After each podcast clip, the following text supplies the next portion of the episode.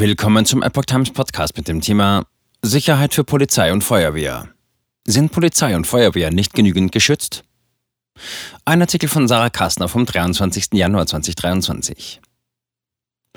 Immer mehr Beamte und Angestellte lassen sich zusätzlich absichern. Der Finanzberater Enis Eisfeld erzählt der Epoch Times über die täglichen Gefahren, ob auf dem Land oder in der Stadt. Enis Eisfeld ist Finanzberater für Beamte und Angestellte bei Polizei, Feuerwehr, Rettungsdienst, Gesundheits- und Bildungswesen. Besonders bei Beschäftigten von Polizei und Feuerwehr ist ein Anstieg der Versicherungen zu beobachten. Woran liegt das? Nimmt die Kriminalität zu? Werden Einsätze heftiger? Oder liegt es an internen Problemen? Der Finanzberater schildert Epoch Times in einem Interview, warum Polizei und Feuerwehr zu ihm kommen. Herr Eisfeld, warum sichern Sie vor allem Beamte und Angestellte bei der Polizei und der Feuerwehr ab? Wir haben unsere Firma darauf spezialisiert, weil mein Geschäftspartner und ich früher selbst bei der Polizei waren. Wir haben uns im Studium bei der Polizei kennengelernt und hatten schon im Vorfeld Kenntnisse aus der Betriebswelt. Ich schloss zuvor eine kaufmännische Ausbildung ab und war neben meinem Polizeistudium im Rettungsdienst als Rettungssanitäter tätig. In unserer Arbeit haben wir festgestellt, dass die Versicherungsgesellschaften nicht genau wissen, wie Polizeibeamte vernünftig versichert werden oder es nicht wissen wollen. So wie es gemacht wurde, stimmt es häufig mit dem Beamtengesetz nicht überein. Beispielsweise bezieht sich das auf Faktoren wie Pensionseintritt, Dienstunfähigkeiten und so weiter. Den Kollegen kann sehr viel Geld eingespart werden, wenn man sich intensiver mit der Thematik befasst und eine vernünftige Aufstellung der Angebote erstellt. Mein Kollege und ich erkannten schließlich, dass viele nicht richtig abgesichert sind. Warum sollten sich Beamte zusätzlich versichern? Eigentlich sind sie schon gegen Krankheit, Freizeitunfälle, Dienstbeschädigung, Dienstunfälle usw. So geschützt bzw. versichert. Beamte tragen durch ihr Beamtenverhältnis einen größeren Schutz als der klassische Angestellte. Jedoch ist es so, dass das ausgeübte Berufsbild auch viel mehr Gefahren ausgesetzt ist. Ein Polizeibeamter erlebt in nur einem Jahr so viel wie ein Mensch wahrscheinlich sonst in seinem gesamten Leben. Es sind auch schlimme Sachen, die er mitbekommt. Schicksalsschläge. Sein Beruf ist sehr gefährlich. Daher rührt auch die Ausfallquote. Und die Absicherung, die von Seiten des Landes oder des Bundes steht, ist bei weitem nicht ausreichend. Trotz der Absicherung herrscht eine Versorgungslücke und die Versorgungslücke bemisst sich am aktuellen Einkommen. Sie beraten nicht nur Polizei und Feuerwehr finanziell, sondern auch Rettungsdienst und Angestellte aus dem Gesundheits- und Bildungswesen. Aus welchem Berufsbild haben Sie die meisten Kunden? In Summe haben wir tatsächlich die meisten Kunden aus der Freiwilligen Feuerwehr und Berufsfeuerwehr. Sie werden gefolgt von Polizisten, dann kommt der Rettungsdienst. Woran liegt es, dass Ihre meisten Kunden von der Feuerwehr kommen? Sind sie mehr Gefahren ausgesetzt oder ist dort der Schutz vor Krankheiten und Unfällen niedriger? Erstmal ist die Gesamtsumme von Feuerwehrbeamten in Deutschland höher. Darüber hinaus bekommt ein freiwilliger Feuerwehrmann noch weniger Schutz als ein Beamter. Es gibt eine Unfallkasse für Feuerwehrmänner, die Unfälle in Einsätzen zu kleinen Teilen trägt. Dann hört es aber auch auf. Jedoch kommen sie einem sehr außergewöhnlichen Job nach. Wenn die Sirene nachts um 3 Uhr losgeht, fahren sie zur Feuerwehrwache und begeben sich in eine Gefahrensituation. Das Land hält allerdings die Hand nicht darüber. Wogegen sichern sich ihre Kunden insgesamt am meisten ab?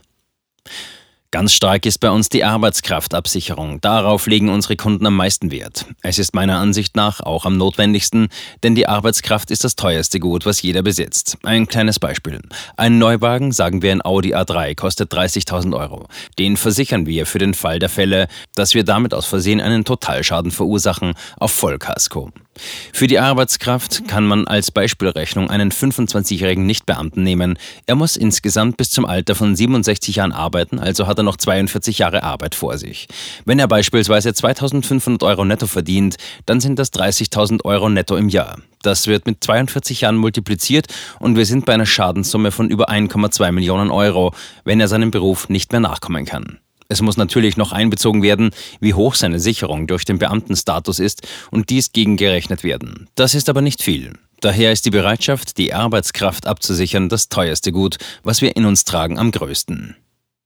Was ist nach den Berichten Ihrer Kunden die größte Gefahr in der Arbeit? Ganz klar psychische Erkrankungen. Das sind Burnout, Angstzustände, Depressionen. All diese Themen liegen nahe beieinander. Entstehen diese Krankheiten ausschließlich durch die Arbeit und ihre täglichen Erfahrungen oder kommen die psychischen Belastungen auch durch das Arbeitsumfeld? Ich bin kein Arzt, aber ich denke, dass es vor allem an den extremen Situationen liegt, die Menschen bei der Polizei und Feuerwehr erfahren. In der Regel erleben sie Sachen, die in der Presse sehr spannend, aber für einen normalen Menschen unzugänglich sind. Im Rettungsdienst müssen beispielsweise Kinder reanimiert werden, jeden Tag wird Leid gesehen, das macht etwas mit den Menschen. Ist im Gegensatz dazu die Unterstützung im Team und auch von den Teamleitern hoch? Definitiv. Also ich glaube, sonst wäre das auch gar nicht machbar. Egal welche Berufsgruppe wir betrachten, die Hilfskräfte unterstützen sich untereinander sehr und stehen sich zur Seite. Die Silvesternacht mit den Bildern aus Berlin hat die Gesellschaft deutschlandweit erschüttert. Dabei handelt es sich um ein einmaliges und sehr außergewöhnliches, aber heftiges Ereignis. Oder wie sehen Sie das? Dass es einmalig ist, würde ich mir sehr wünschen. Definitiv ist das eine Situation, auf die man in Zukunft vorbereitet sein muss und sie dann auch direkt unterbinden können muss. Ich hoffe, dass die Politik daraus lernt und die Einsatzkräfte mit Gesetzen weiter geschützt werden. Glauben Sie denn, dass insgesamt die Kriminalität zunimmt? Dazu gibt es statistische Daten, anhand derer ist zu erkennen, dass die Kriminalität in Deutschland abnimmt. Ich denke aber, dass es eher ins Extremere geht. Wie meinen Sie das?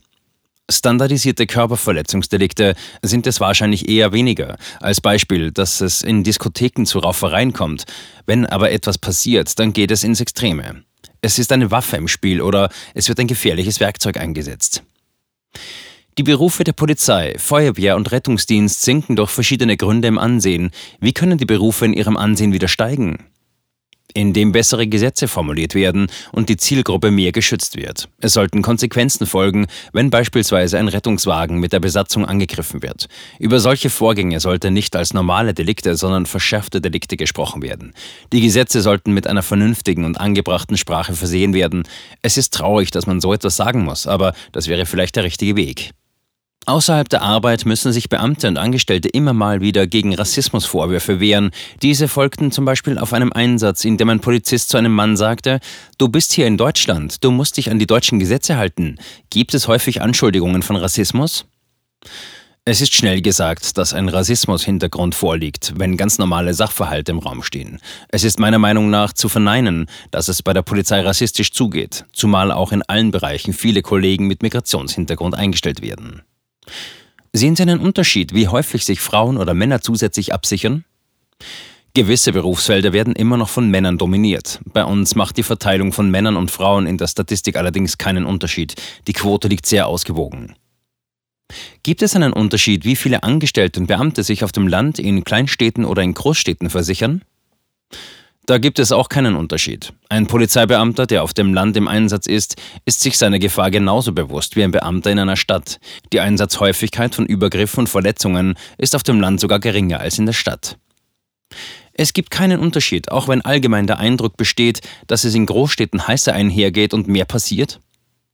Das ist definitiv der Fall. Auch Statistiken zeigen, dass in Ballungsgebieten eine höhere Kriminalitätsrate herrscht. Und es ist nicht außer Acht zu lassen, dass die Einsatzkräfte auf dem platten Land auf extreme Einsätze nicht vorbereitet sind. Wie meinen Sie das?